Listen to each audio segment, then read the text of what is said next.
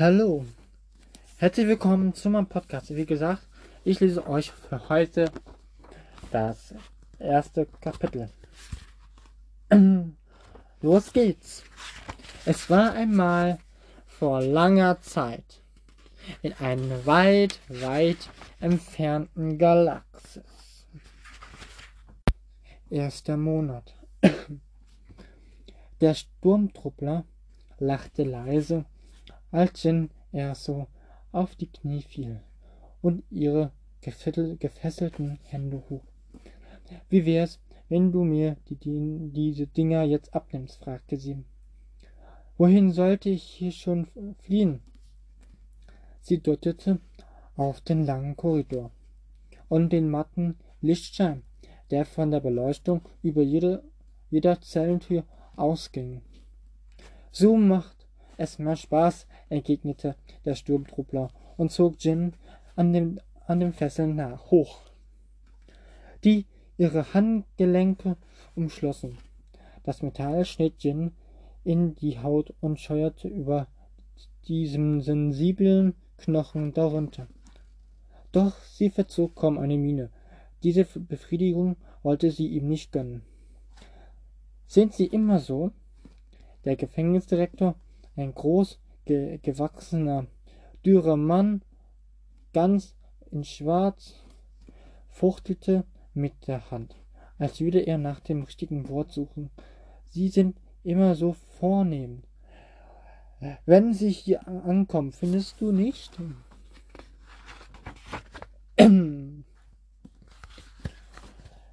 Der Sturmtrupper gab einen gleichgültigen Laut von sich als er Jin nach vorne stieß und sie durch den dunklen Gang weiter zu ihrer Zelle führte.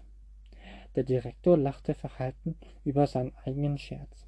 Ehe er schuldigend sagte, tut mir leid, ich finde das einfach immer wieder amüsant. Es ist, als könnte ich die Neulinge riechen.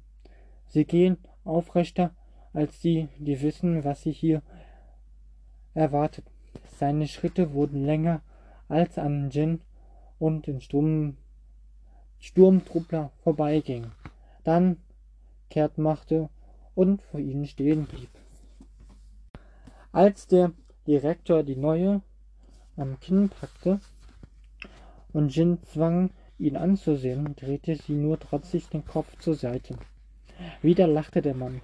Außerdem steckt in den Neulingen immer noch ein bisschen Kampfgas sagte er und rümpfte ein bisschen die Nase. Als Jin den Köder jedoch nicht schluckte, verdürstete sich seine Miene. Hier entlang, Gefangene. Er machte auf den Abbas kehrt und marschierte schnell schrittens den Korridor hinunter. Jin hielt den Blick starr nach vorn gerichtet und versuchte sich auf den müden Füßen zu halten, damit sie nicht erneut stolperte und die Tortur damit noch weitere in Längen zog. Wo genau haben Sie dich eigentlich aufgegriffen? fragte der Gefängnisdirektor beiläufig. Jin antwortete nicht. Der Direktor wirbelte herum und schlug ihr hart ins Gesicht. Ich hab da eine Frage gestellt. 6295a. Ich wurde vor einem Schiff im Fünf-Punkt-System gefasst, sagte sie, mit, mit zusammengebissenen Zähnen. Gefasst und verhaftet. Der Direktor klang, als wäre er stolz auf sich, obwohl er mit ihrer Fesseln nicht das geringste zu tun hatte. Und nun bist du hier. Mit einem Arm voll führte er eine schwungvolle Geste und blieb stehen. Eine der vom Gang abgelegenen Zellen war dunkel und leer. Der Sturmtruppler stieß Jin in diese Richtung und sie taumelte in den witzigen Raum. Als Jin diesmal die Hand gelegt hob, deaktivierte der imperiale Soldat die Fesseln.